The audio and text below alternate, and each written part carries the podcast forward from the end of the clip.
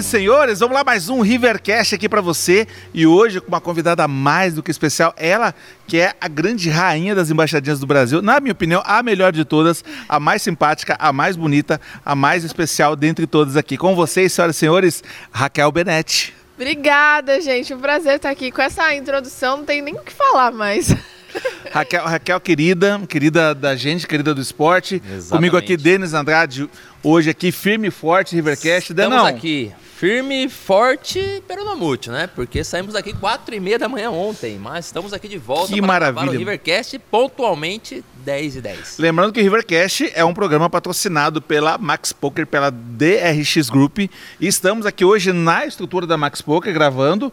E, e é engraçado porque estamos num silêncio, que hoje a gravação está sendo pela manhã. Exatamente. E realmente, tá como o Denis falou, tava, explodiu aqui ontem, né? Muita gente aproveitando o esporte. E aqui de manhã a gente está ocupando espaço da, com essa maneira. E não podia ser melhor com essa convidada incrível que é a Raquel Benetti. Denão, explica para Raquel como é que vai funcionar aqui o nosso Rivercast. Vamos lá. Raquel, é o seguinte, a dinâmica do nosso podcast, ele é dividido em três partes, aonde você como joga poker já, que a gente já até se encontrou jogando poker, é, é o seguinte, as três primeiras perguntas são as perguntas do flop, que diz respeito à sua vida, o seu início de carreira, é, o turn é a vira, grande virada de chave da sua vida, quando você deu aquele estalo para virar a chave, e o river é onde você aposta suas fichas daqui para frente. Então essa é a dinâmica do nosso jogo. Lembramos também que para todo mundo que está nos assistindo aqui, a gente tem um propósito que é fazer as pessoas se mexerem. A gente, a gente convida pessoas aqui no nosso podcast que fizeram alguma coisa, que saíram de um estado para ir para outro e conseguiram notoriedade, conseguiram algum sucesso. Então é isso que a gente te, quer passar para as pessoas que, que, que, estão nos assistindo aqui. Tá? Essa Perfeito, é a dinâmica. Perfeito, gostei, hein?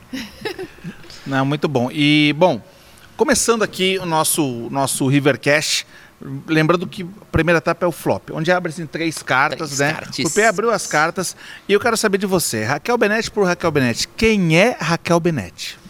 Olha, eu sempre falo que meu slogan já começa pelo meu Instagram, né? Que é da Coab para o mundo. Então eu acho que a maior definição da Raquel seria da Coab para o mundo. Da Raquel Freestyle, na verdade, né? Raquel Benetti é o meu eu. Eu sempre falo que eu sou duas pessoas. Tem a Raquel Freestyle, que é uma pessoa mais exposta, mais que precisa postar na rede social e tá se expondo o tempo todo. A Raquel Benetti já não é assim. Eu sou mais tranquila, mais calma, não sou muito de sair e tal. Mas a Raquel Freestyle precisa ser essa pessoa que tá, na, tá aparecendo, tá em festa e tal.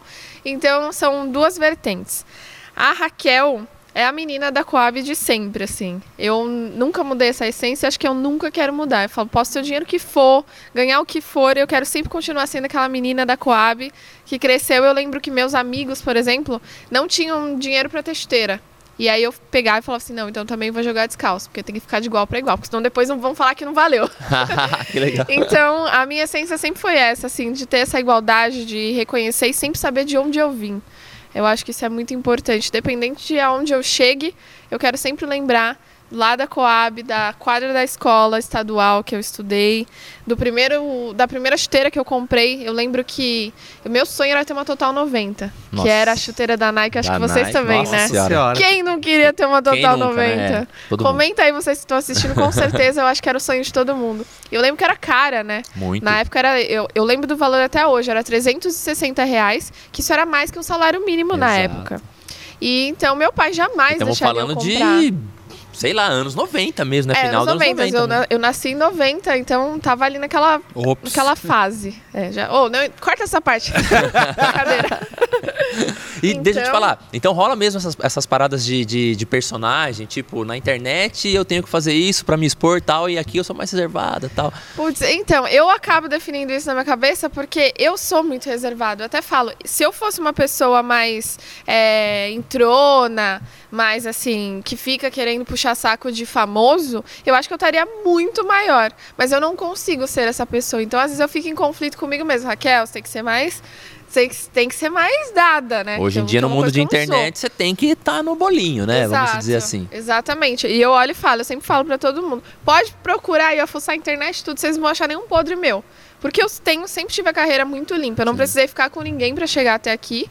Não, não tive um grande empresário, sempre foi eu sozinha. Então, assim, é uma coisa muito improvável e impossível, assim, olhando aos nossos olhos normal hoje em dia, é muito difícil você ter o alcance, a visibilidade. Tipo, eu já fui para mais de 20 países por causa do freestyle. Vindo da Coab sem ter um grande empresário, sem ter alguém que ajuda, né? Sim. Muito legal. E o futebol na sua vida? Eu gostaria de saber essa parte. Desde Jo- criança. joga, joga já... muito. Não, eu, sei, joga eu sei, muito. né? Eu acompanho. Não, não é- não é só embaixadinha, não. Não, joga, fute muito. também, é. E- e como começou isso aí? Olha, começou. Eu, tinha, eu tenho irmãos, assim, eu tenho um irmão e duas irmãs. Eu sou do, só do meio, tenho um irmão mais velho. Desde os três anos, minha mãe já falava que eu não gostava de boneca. Eu gostava de bola. Meu negócio era bola, eu queria chutar bola, eu queria brincar de bola. Então, desde pequenininha, com 6, 7 anos, eu já estava em escolinha de futebol.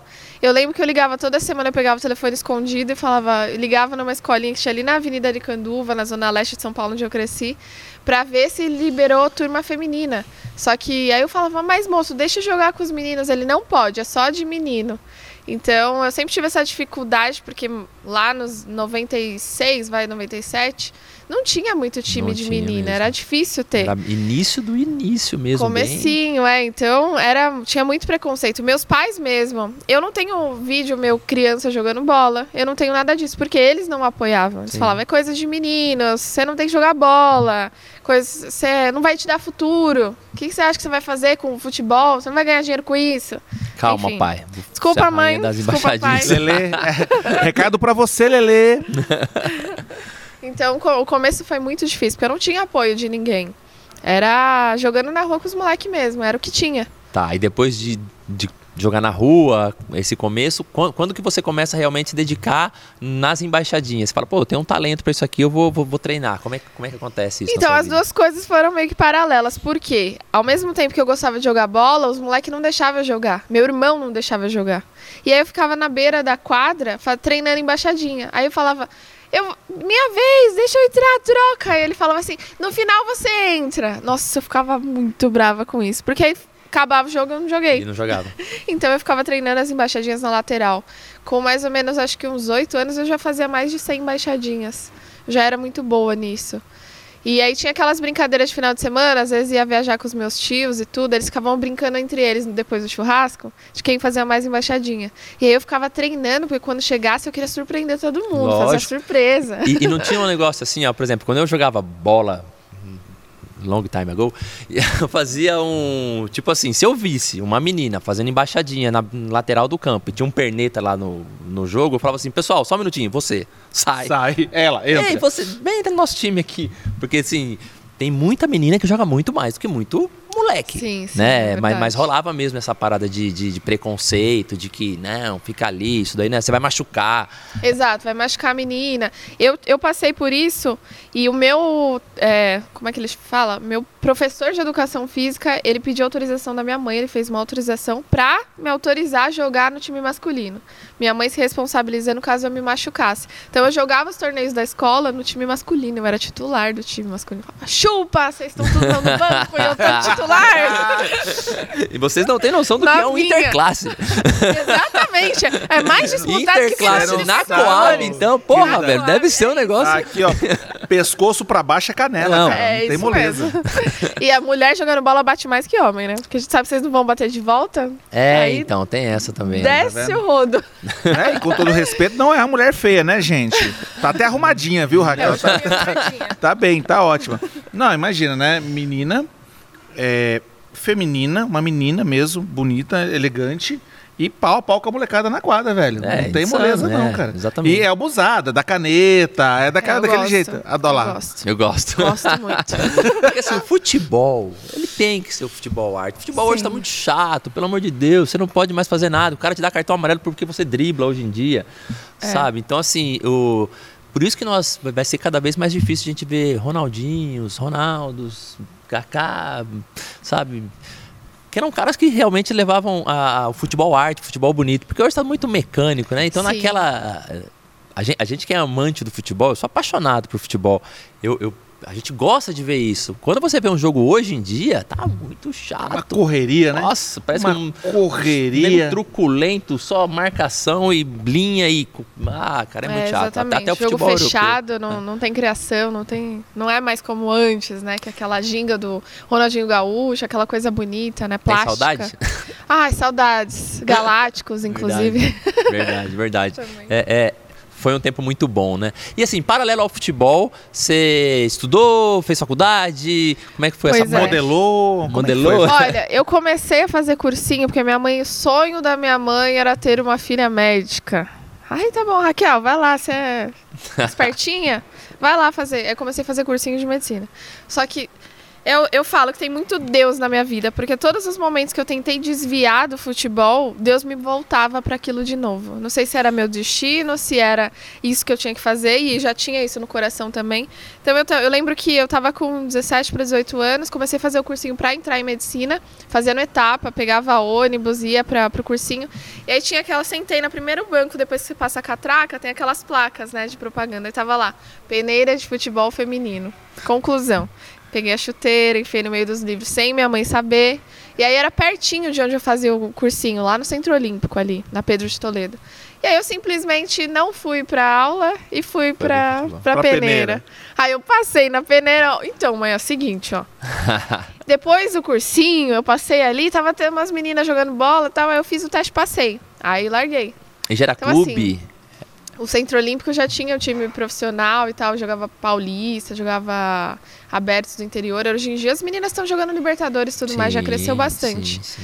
E aí naquela, a- naquela fase eu simplesmente larguei. Então todas as vezes que eu tentei estudar, eu voltava pro futebol de alguma forma. Eu acabei não fazendo a faculdade, fiz técnico em ótica, porque meu pai tem ótica, né? Tem uma ótica no centro de São Paulo. Por gentileza, um jabá nessa câmera. É ótica Benete, gente. Por favor, você que precisa de um óculos aí, procura a ótica Benete, que é a ótica do meu pai. então, a, eu sempre me desviei. Todas as vezes que eu tentava mudar o foco, eu voltava pro futebol de alguma forma. E aí comecei a trabalhar como modelo, que foi a fase que eu conheci o Rô. E com- veio a Copa e procuravam modelos Não- que não soubessem porque eu era modelo também, embaixadinha. Não, Entendeu? eu, eu ia Não, perguntar só- esse só detalhe. Você estava junto na É, modelagem eu ou não? tava- Você não, carregava Destaque roupa. do salão do Nunca, automóvel. nunca, nunca tive esse talento. Infelizmente, nessa parte não ajudou. E aí, como que eu acabei entrando nesse mundo de embaixadinha? Eu tava trabalhando como modelo e começaram a procurar durante a Copa modelos que soubessem fazer embaixadinha. Isso é muito difícil. Sim. Você achar uma menina que tem perfil de, vai, mais feminina e tal, que sabe fazer alguma coisa com a bola. Não, não, não orna, Não- né? não bate. Muito, tá? Então, não tinha. E ali, eu comecei a pegar um evento ou outro. Eu lembro que, assim, ganhava 150, 200 reais pra ficar fazendo 10 minutos de embaixadinha. Só que aí eu conheci uma menina que já fazia, que até a- ela é a referência, assim, no freestyle. Acho que foi a pioneira no Brasil, que é a Marisa. E aí eu vi que ela tava num evento, eu tava de recepcionista, ela tava de fazendo embaixadinha no stand, era na Fenatran. E aí eu soube que ela tava ganhando 1.500 reais por dia pra ficar quatro horas lá no evento. Aí eu já, hum, interessante isso. aí comecei a eu, fa- eu pensei, caramba, eu ganhando ali 150, eu falei, caramba, ela vai ficar sete dias aqui, ela vai ganhar sete pau e meio, e eu tô aqui, eu vou ganhar 750. 150, a feira toda, Em fina pé, no salto, salto. em pé. Exato, aguentando as cantadas, aguentando aquelas roupas embaladas a vácuo, que é de stand, né? Exatamente. E então passei por tudo isso e ali eu falei assim, não, eu preciso. Eu quero um shorts, isso, eu um isso. meião. É isso É. que eu quero pra minha vida. Exatamente. Aí foi ali que eu comecei a pegar um evento ou outro de embaixadinha. O mercado de modelo já me conhecia as agências, né? Como modelo. Então foi mais fácil de conseguir abrir esse leque aí e começar a trabalhar com as embaixadinhas. Aí rapidinho já veio proposta pra China, já fui trabalhar pro Shandong fiquei 40 dias lá me apresentando. Lembro que ganhei em dólar, acho que foi coisa de 7 mil dólares pra ficar um mês lá. Falei, caraca, eu ia demorar como modelo um ano pra ganhar isso daí. E... Era uma das minhas perguntas. Como é que tá o mercado disso aí? Como é que tá a procura? Hoje em dia tem patrocinadores, hoje em dia tem. Sim. Olha, o mercado ele mudou muito. Tanto que eu converso muito com a galera do freestyle. Há, sei lá, quatro anos atrás a gente trabalhava muito. Por quê? Todo lugar pediu uma apresentação de futebol freestyle. Na Copa, seja evento aqui mesmo. por Ah, a, gente, a gente teve uma colocar. sequência de Olimpíada mais Copa, né? Então Sim. essa, janela toda, foi, acredito eu, que a demanda aumentou muito, né? Sim, muito. 2000 e 2014 eu ganhei muito dinheiro. Trabalhei para FIFA, trabalhei só para grandes empresas, grandes negócios, assim.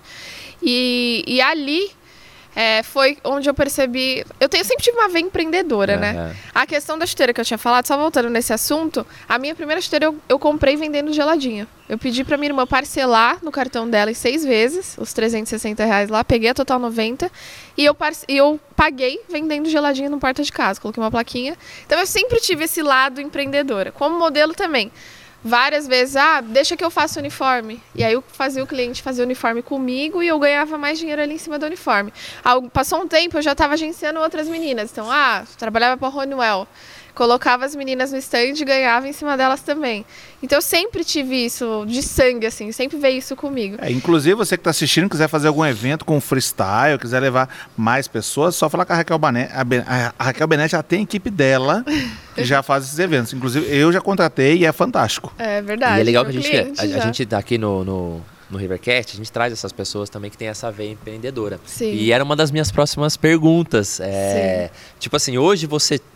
Raquel Benetti se vende como hoje? Sim. Ela, o produto tem algumas coisas agregadas, consegue é, entregar o que para o cliente hoje? Pois é, então, quando eu bati um milhão no, no YouTube, eu lancei a bola de um milhão de inscritos, que foi a primeira mulher do Brasil, do mundo, a lançar uma bola própria. Então, eu lancei a minha bola de futebol, que Fez um super evento, querido. não Fiz, foi, é. foi, foi super legal. teve a festa de um milhão e tudo, e o lançamento oficial dessa bola, que também foi mais uma maneira ali de ganhar dinheiro tendo um produto próprio. É, acabei esgotando essas bolas e aí falei, "Putz, será que eu continuo ou não? Eu falei, de repente agora com 2 milhões eu lancei outro produto. Então, assim, eu hoje ganho mais dinheiro com a influência, com Instagram, com TikTok, com YouTube. YouTube já foi minha melhor fonte de renda. Cheguei a tirar coisa de 8, 9 mil dólares por mês do YouTube. Hoje já não é mais. Caiu muito o Na CPM, que é o custo por milha na, na questão de esportes, de, de futebol, caiu muito. Absurdo, assim. Acho que ano que vem vai voltar a melhor fase, né? Mas vamos ver. Então, por enquanto, a minha maior fonte de renda está ali entre TikTok e Instagram. Eu acho que o TikTok ainda vai ultrapassar o Instagram. Então eu falo, todo mundo tem que aproveitar agora, porque o TikTok tá mais fácil de ganhar seguidores, inscritos. Seguidores, né? Inscritos é do YouTube. Então tem que aproveitar essa fase do TikTok para bombar lá, porque daqui a pouco vai ficar mais difícil de ganhar que nem o Instagram. O Instagram agora tá difícil de você subir o número de seguidores. Mas o Instagram ainda é o que me dá mais retorno financeiro. Ah, legal. Então, Então, mudou essa chavinha. Eu passei de futebol freestyle para Instagram, para Instagrammer, né? Para ser uma blogueira, uma youtuber. então isso foi o, o turn nosso já? Podemos? Ainda, estou no flop, porque eu tenho mais uma perguntinha bom. para fazer aqui. Depois- É, como é que foi essa, essa questão de, de fã com ídolo? Né? Que eu sei que você gosta da, da, da Milene, que você tem alguns você, jogador de futebol, né, famoso. E como é que foi essa, essa, essa relação sua com essas pessoas, né? E de que maneira essas pessoas te inspiraram também? Então, olha, a Milene, ela foi minha referência, né? Eu tinha 10 anos de idade, eu, ela tava no auge. Então, eu, a primeira pessoa que eu vi fazendo embaixadinha na TV foi a Milene.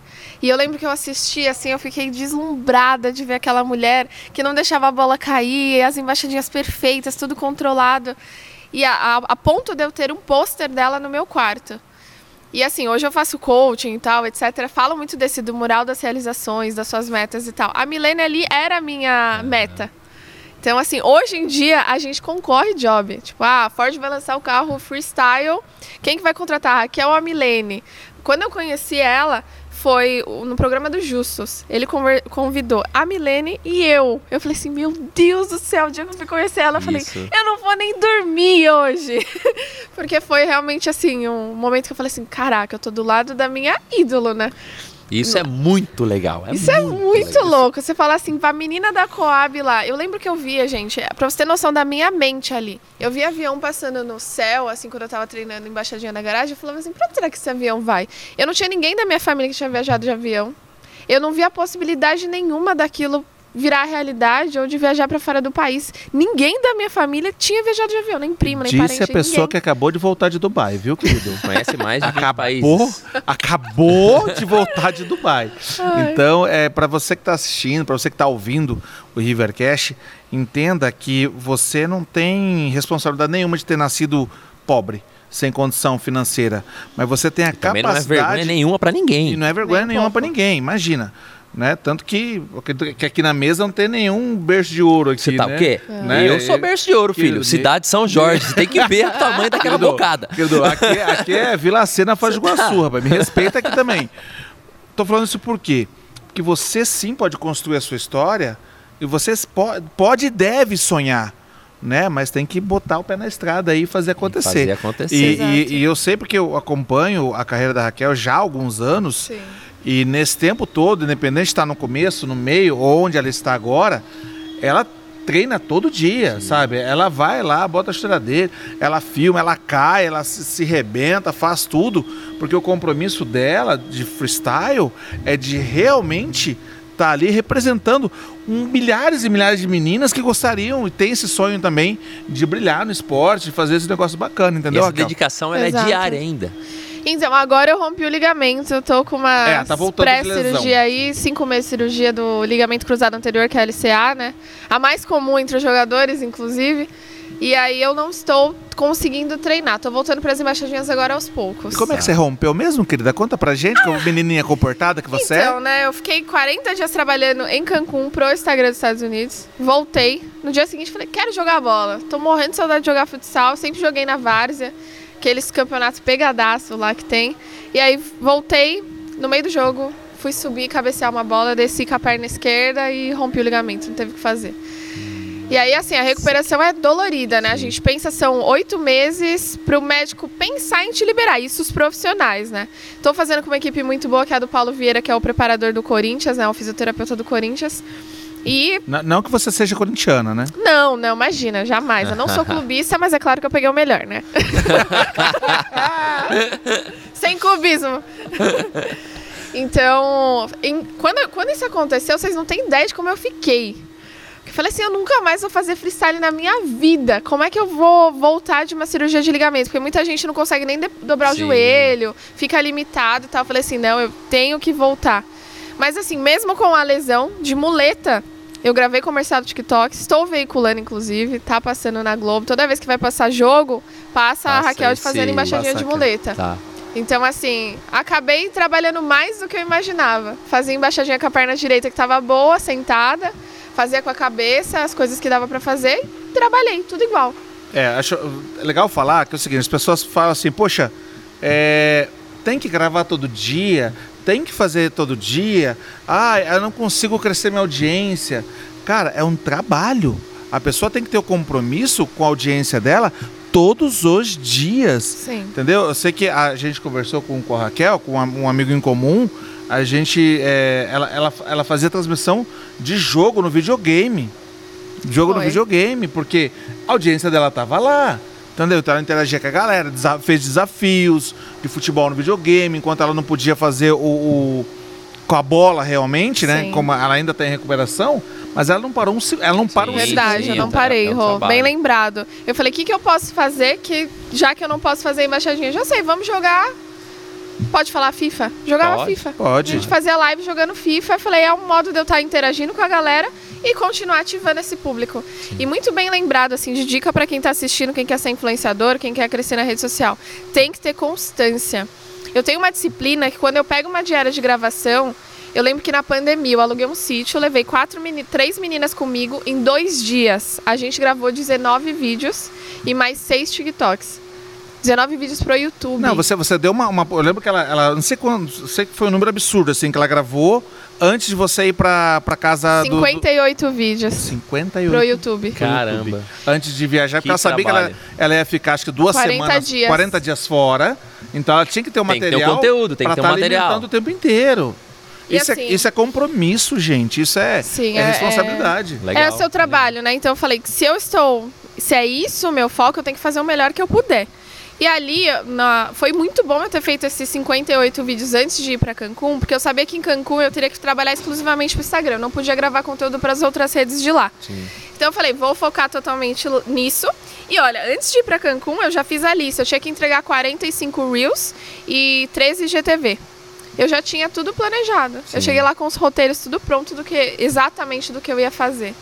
E assim, eu tava com mais cinco influenciadores do mundo. Só tinha eu de brasileira. Eram quatro americanos e um inglês. E ali todo mundo falou assim: caraca, Raquel, você tem uma disciplina E eu achei que todo mundo era igual eu. Eu falei assim, nossa, eles chegavam lá na quadra e agora o que, que eu gravo? Eu não, eu já tava com a lista aqui, falava, ó, o primeiro é Certinho. esse, eu tenho que pegar o cone, esse eu tenho que pegar a argola. E eu era muito organizada. E é o que eu vejo que falta um pouco no, no YouTube, nas pessoas que são influenciadores. O que eu vejo de gente que não entrega projeto, que fica devendo projeto para a empresa, que não conseguiu entregar. E assim, eu tenho muito essa disciplina de organização. Eu acho que tudo é você organizar e colocar meta. E foi o que eu sempre fiz desde o começo. Com um, me, é, um ano eu bati 100 mil, que é o mais difícil. Eu acho que você Aham. bater os primeiros 100 mil inscritos no canal é o mais difícil. Aí mais um ano eu bati um milhão. Que foi a virada, assim, digamos. Que não sei se vai entrar no Então, turn já. partimos agora para o Partimos nosso... para o nosso turn. Conte-nos como foi essa virada. Pois é, teve dois pontos importantes da, da minha vida, que foi quando eu inventei de fazer embaixadinha de salto alto, porque eu postei o vídeo Foi quando viralizou, né? quando vídeo. viralizou. Esse vídeo me deixou conhecida, acho que assim, no mundo todo. Sim. Com um mês que eu tinha postado um vídeo fazendo embaixadinha de salto na garagem, eu já fui pra Alemanha participar do das Got Talent lá, que é tipo um Got Talent da Alemanha. Aí fui pra Malásia fazer embaixadinha lá, fui pra, pra China de novo. Enfim, começaram a vir muitos eventos por causa da embaixadinha de salto alto. Eu fui muito criticada no cenário do freestyle Ah, é? pelas meninas de falarem assim, ah, porque você tá é, denegrindo a imagem do freestyle, de eu estar fazendo de salto alto. Tipo assim, qual, qual o fundamento disso? É, na verdade, eu Passou acho que eu tô alguns ajudando, anos- né? Exatamente. Passou alguns anos elas também estavam fazendo, mas isso não vem ao caso, né? Enfim, eu comecei com isso, eu é inventei. difícil para o ser humano entender que a mesma pessoa que estava do lado dela agora está lá na frente porque ela teve uma ideia original. Ela arriscou, porque agora é muito fácil a menina botar uns, um shortinho, um salto alto ou um, ou um vestido apertadinho, alguma coisa, e fazer uma embaixadinha e beleza. Mas a primeira que fez arriscou. Né? Sim. Que foi o que você fez? Você arriscou. Arriscou você recebeu ser, críticas, é, você, você recebeu uma pressão toda. E tá aí o fruto. Pois é, eu sempre lembro de uma frase, é o maior sofrimento do criador, ser julgado por um nada qualquer que nem com todos os estudos do mundo seria capaz de um simples quase. Essa frase eu levo pra vida, assim. E eu, eu Essa é melhor que a tive- minha, viu? Anota aí. Essa, essa é melhor que a minha. A Ah. minha é obstáculos é o que você vê quando tira os olhos do seu objetivo, mas essa é complexa. Anota aí, querido. Nota aí.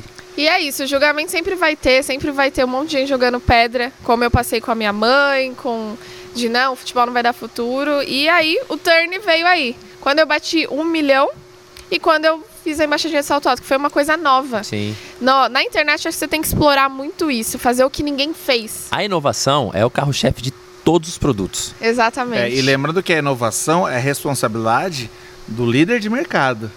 Entendeu? Da pessoa que está em ascensão hoje, Sim. ela tem essa obrigação de estar inovando sempre e a galera que vem atrás resta copiar nessa pegada aí, né? Exato. Então é, foi uma jogada de Messi e, se eu não me engano, foi um, um programa italiano, né? Que, que passou a primeira vez você de salto e, e aí deu aquela, aquela explosão. Foi alguma coisa assim, não foi? Olha, tanto lugar, Dailymotion, vários portais assim mundiais começaram a veicular os meus vídeos na própria nos árabes também, nos Emirados, todo mundo começou a compartilhar assim.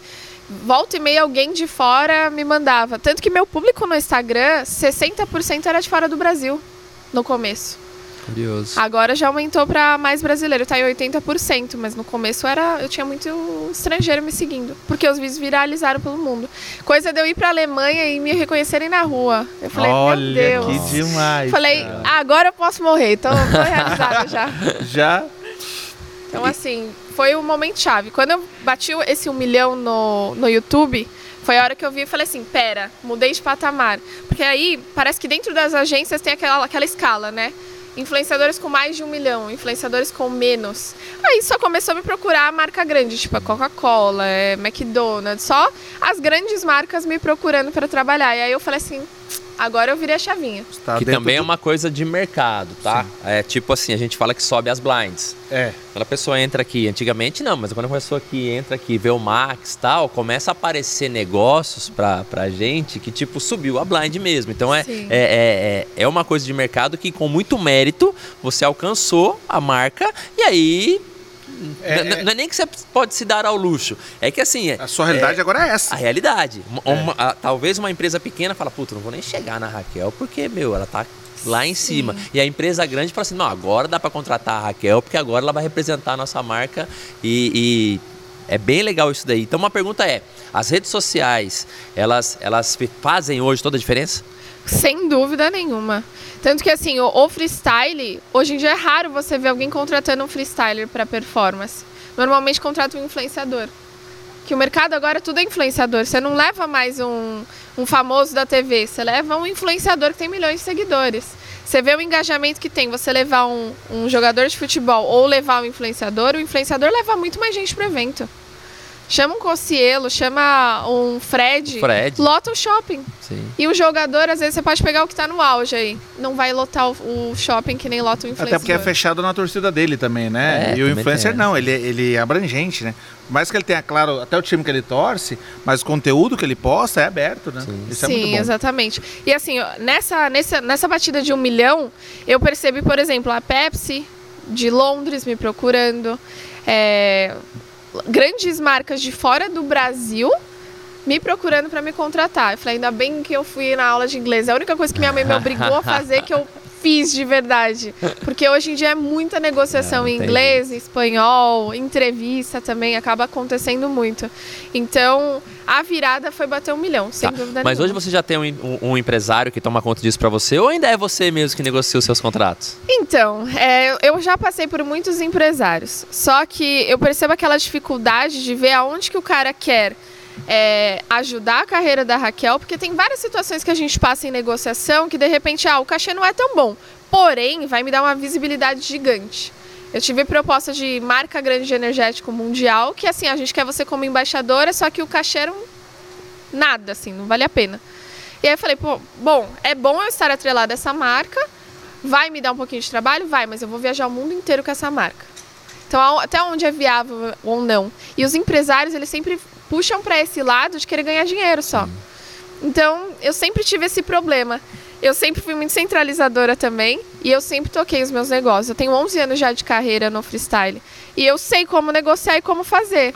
Querida, é a Anitta do freestyle, cara. é uma loucura essa menina. Ah, aí É a Anitta do freestyle. Ela negocia, ela, ela gerencia as coisas dela. O que eu acabei fazendo foi o seguinte, é, meu irmão tá com duas, tá engravidou a esposa e tal, tá com duas gêmeas. E ele tava precisando de uma segunda fonte de renda. Eu falei assim, quer saber, vem me ajudar, vem trabalhar comigo.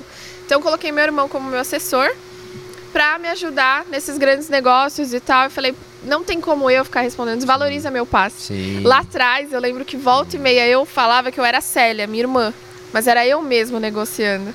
Aí quantas vezes eu tava falando no telefone, minha mãe tava, ô Raquel! Eu, quieto que eu tô aqui, tô falando com o cliente. então isso aconteceu muitas vezes. Mas hoje eu já percebi que não tem como. Estou com a No Stop, que é a agência do Whindersson Nunes, Cacá Diniz. Estou com uma agência muito forte agora comigo. Estamos em fase de teste, tem só dois meses que estamos nesse relacionamento. E vamos ver se dá certo. É isso que está acontecendo agora.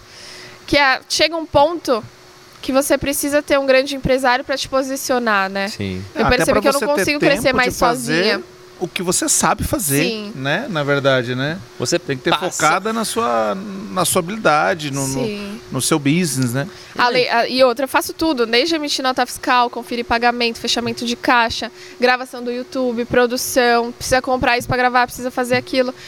Quem, como é que vai ficar a capa do vídeo, a programação desse vídeo, eu também sempre dou o check. A única coisa que eu sempre tive foi editor e um designer. Porque eu falei assim, imagina, se eu a gen- tem muita gente que faz isso na vida. Você fica focando naquele trabalho rotineiro diário e aí eu brinco, eu falo que quem Não trabalha muito tempo. não tem tempo de ganhar dinheiro. Exatamente. Então isso. você tem que terceirizar as coisas, que é o que eu fiz desde o começo. Em vez de eu editar, eu perder lá 3, 4 horas editando um vídeo, porque eu sou perfeccionista, eu terceirizo isso e foco em ganhar dinheiro, que é marcas, é, produção, vídeos que vão viralizar. Então sempre tive esse discernimento de saber quem trabalha muito não tem tempo de ganhar dinheiro. Exato. Então usar mais a cabeça e menos a parte física. Muito bacana. Fantástico, Muito fantástico, bacana. fantástico, fantástico. E o. Pode falar, Denis. Não, eu ia falar que com, com um turn desse daí já abre-se as portas pra gente bater o nosso River aqui e perguntar pra você onde você aposta suas fichas daqui para um futuro. Quais são seus projetos, se você puder falar, obviamente, Sim, mas claro. onde você colocaria suas fichas? Olha, eu tenho algumas coisas que eu quero fazer. Eu tô com 31. Eu acho que até os 35 eu ainda quero ser a freestyler, ainda quero ser o, o artista. Mas depois eu gostaria de ser a agência. Porque eu já percebi que eu tenho know-how para isso. Sempre quando uma marca me procura, eu acabo vendendo outros influenciadores junto comigo. Então eu já tenho esse métier de saber lidar com marcas, influenciadores, porque eu conheço o mercado. Então, uma agência da Raquel Freestyle é uma coisa que eu penso no futuro. Bater o recorde do Guinness, porque eu quero marcar meu nome na história. Então aí eu quero, quero terminar com esse recorde. Mas de Os dois? embaixadinhas? De embaixadinha, De ou de embaixadinha. tempo? Os dois. De tempo de embaixadinha, que são, no caso, a- o recorde atual são 8 horas e 24 minutos consecutivos sem deixar a bola cair. Eu quero fazer em torno de 10 horas. Se eu conseguir fazer 12, lindo, vou fazer as 12. Senão vai ficar em 10. Porque tem o joelho, tem todos esses fatores que eu preciso eu levar em conta. E a preparação disso aí? Como- Como que se prepara para ficar 12 horas fazendo embaixadinha? Olha, durante a pandemia eu falei, já que eu não posso me expor, ir pra rua, eu vou fazer o recorde agora. Então eu comecei a treinar pro recorde. Eu cheguei a fazer 4 horas e 24 minutos. Só que aí eu tive um problema na lombar. Deu uma, um problema exatamente por ficar muito tempo fazendo embaixadinha sem a preparação adequada. Então agora eu vou precisar de fisioterapeuta, personal, alimentação, tudo bonitinho para conseguir bater esse recorde direitinho. E além disso, a minha ideia era bater isso no Catar, em Dubai, se eles comprarem a ideia, e fazer aí em torno de 400, 500 mil reais. Não, não pense em menos que isso. Ótimo. E tem, e tem esse planejamento de data, por exemplo, ó, eu vou colocar aqui que em dois anos É, eu o, Ca- vou... o Qatar tá Não. aí, né? Não, eu tô tá- pensando em, no ano que vem, em abril, maio, assim, acho que cinco meses eu consigo me preparar. Mesmo com joelho, mesmo com... Mesmo com tendo joelho. que fazer as, a- os Você tá, você tá reforços, quanto tempo de recuperação já? Cinco meses e meio. Ah, tá, tá quase pedindo a liberação já, né? É, as embaixadinhas eu já posso. Eu não posso pular, saltar, porque são movimentos limitados ainda. Mas já dá pra começar esse treinamento aí, essa preparação. Então, bateu Guinness, a agência Raquel Freestyle e também um projeto social, que é pegar essas crianças de periferia. Eu percebi que tinha muita criança talentosa. Moleques que eu olho e falo assim, podia ser um Neymar. E aí aparecia uma peneira, a mãe era faxineira, ou tal, trabalhava o dia inteiro e não podia levar a criança para essa peneira. Então eu queria buscar no Brasil todo esses pequenos talentos e levar e dar a oportunidade deles de serem jogadores profissionais. Então, Levar assim, nessas peneiras aí.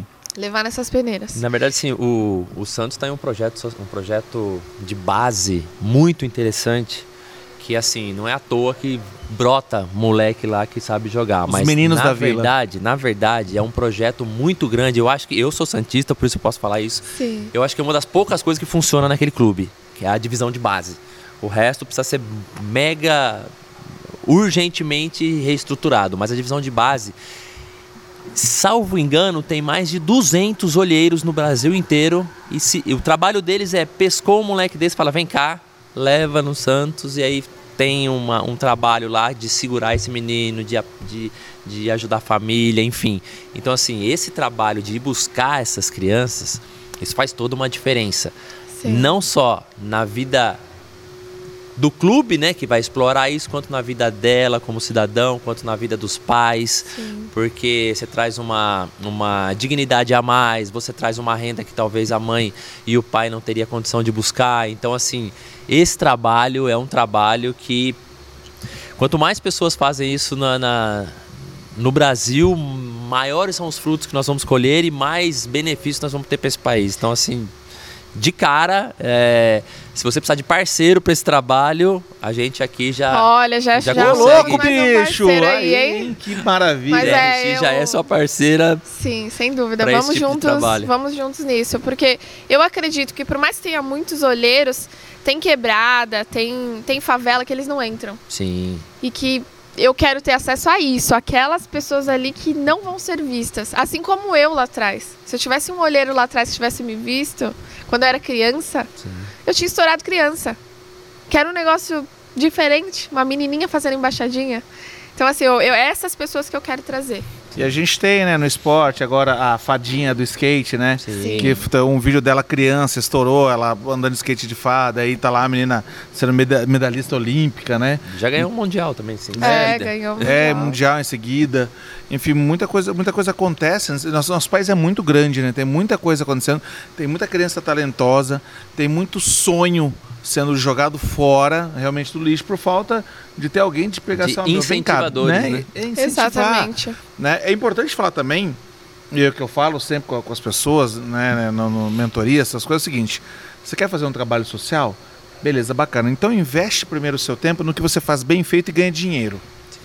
Ganhe esse dinheiro, que não existe trabalho social sem dinheiro, Sim. entendeu? Não vai acontecer. Porque se você tirar do Alguém seu, tem que botar o se você tirar da sua lá. mesa para botar na mesa do coleguinha, a sua mesa ficar faltando, daqui a pouco isso daí não vai sustentar. Então por isso que é importante, ó, o, o, o Denis aqui, como já uma, uma, uma empresa apoiando, entendeu? Sim. Você com todos os seus contatos também, né? Você tem isso muito claro na sua mente.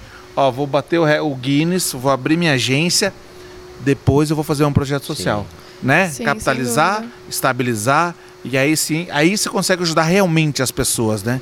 Essa é, é a, é a diferença de você ter a clareza, né, do que vai fazer. Isso é muito bacana. Não, sem dúvida. E assim, muitos empresários, contatos. Eu sou uma pessoa dizimista, eu sou fiel a, a, a essa cultura de dizimar e ajudar o próximo. E eu conheço muitos empresários que também têm essa linha. E, e eu não estou pensando nisso, nesse projeto social, focando em fazer um menino explodir e ganhar dinheiro em cima disso. Não. Totalmente para converter isso de um. usando como um bem maior mesmo, de, de solidariedade, de fazer acontecer e dar esperança, porque eu tenho muitos, muitas crianças que me seguem que têm essa linha de falar assim: ah, eu moro na periferia, eu não, não tenho dinheiro para comprar uma chuteira, para comprar uma bola. E é a realidade que eu tinha. Então eu queria muito levar essa inspiração, essa esperança para essas crianças. E isso é legal, porque assim, eu também apoio, como pessoa física, eu apoio Sim. um projeto e como DRX Esporte a gente apoia outros projetos. Então tem um projeto lá, mandar um abraço pro Anderson, lá de Paulínia, que tem um projeto chamado Natal Solidário. Doe um brinquedo, entra no Instagram aí, vê como você pode participar, a DRX Esportes participa, a gente ajuda as crianças de periferia e é justamente com isso. E ele vive me falando assim, não, vai lá, vem ver as crianças. Eu falo, cara, é, eu prefiro, eu prefiro ajudar sem muitas vezes nem nem ser notado. Sim, sim. Lógico, tô falando isso aqui agora, mas tipo assim, eu já ajuda há muito tempo. Sim, então, é, o intuito nunca pode ser o ganhar dinheiro, porque senão Exatamente. passa a ser um negócio. E- e Exato. eu, eu queria falar uma coisa sobre isso Esse é o também. que Se eu, se eu tivesse esse interesse, eu ia lá e ficava assim, ô, deixa eu ver onde que eu tô colocando aí, deixa eu ver se tem alguma É, deixa criança eu que eu posso... e mostrar, É, mostrar na não, rede não, social. parada não, não é, é- existe não é existe, existe duas coisas, tá? Vou, vou deixar aqui a minha opinião. Existe você querer ajudar por ajudar. Existe sim as pessoas que ajudam para se promover. Mas eu também acredito que, por exemplo, a Raquel vai, vai ajudar. Aí o pessoal vê a Raquel ajudando. Talvez estimule outros. outros youtubers, outras personalidades da internet a entrar no projeto também. Sim. Entendeu? Se você quer fazer um projeto maior, você consegue fazer um projeto maior com mais pessoas ajudando Sim. né? Exato. Então, a questão do julgamento sempre vai acontecer. As pessoas sempre vão te julgar. O E que assim- importa é o que você realmente está fazendo, né? Na minha cabeça, até penso em trazer marcas da seguinte forma. Quando eu for, por exemplo, numa periferia lá do Nordeste, eu filmar para ir pro YouTube a peneira, para mostrar, tipo, procurando um grande talento, e eu trago as marcas dessa forma, porque eu falo, vocês vão estar aparecendo na- lá no meu canal. E aí o dinheiro vai ser usado para esse projeto, não é nem para eu ganhar. E sim, porque aí é uma forma de eu conseguir trazer patrocinadores de falar assim, não, minha marca vai estar aparecendo É num o que eu canal de 1 falo. milhão e Dinheiro 700 tem mil que ter para pessoas. viabilizar. Isso é então fantástico. é, é necessário, né? Muito legal, Raquel. Caramba! Prazerzaço ter Prazer você é aqui, meu. te conhecer pessoalmente, acompanho seu trabalho nas redes sociais, no YouTube, há muito tempo já. Sou, um, como eu disse aqui, sou um amante de futebol, um amante do seu trabalho. Parabéns por ser essa pessoa especial, com brilho nos Obrigada. olhos que a gente vê, que assim, lembra das suas raízes, sabe onde quer chegar, isso é muito importante. É, muito obrigado, é- foi uma honra ter você aqui com a gente. Obrigada a vocês, gente. Amei participar. O papo tá ótimo. Se deixar, a gente fica aqui É, umas três então. horas falando. É isso. A gente vai embora. Quero agradecer você estar aqui. Sabe quanto eu gosto de você, quanto a, a, a dona Helena gosta de você, minha esposa. Te admira, sabe que você é uma menina querida, do bem. As pessoas às vezes é, olham de fora e falam, a menina é metida, a menina é isso, aquilo. Gente, a Esquece Raquel é isso. um ser humano absurdamente incrível. Ela é muito querida mesmo, de verdade. Legal. Obrigada. né? E é lindo amor. saber da sua história, os detalhes. É lindo ver que, sem entender, para te proteger, às vezes sua família foi contra no início, mas hoje tá lá, Lele batendo embaixadinha com você, gravando seus vídeos e participando. É legal demais, né? É, mu- é muito, é muito bacana. E trola a mãe dela pra caramba, isso é muito legal. E ter você aqui com a gente Especial. é, é especial. Então foi um dia muito importante. Lembrando que o Rivercast tem um patrocínio da Max Poker, né? Da DRX Group. E que esse espaço é um espaço aqui aberto. E que a gente tem muita honra, muito honrado e muito grato ter você aqui. Muito obrigado, Raquel. Obrigada, Rodrigo. Obrigada, deles, querido. E é isso, gente. Olha. Que vocês comentem aí quem vocês querem ver além de mim, né? E se vocês quiserem que eu volte, também comenta aí que eu volto. Isso aí. Valeu. Depois do. Guinness, né? Ah, tá. É verdade. Quero ver do Guinness. Bateu o Anota recorde aí, vai produção. voltar aqui, Vou tá bom? voltar, anota aí. Muito bom. Obrigado. Obrigado. Valeu, Rivercast.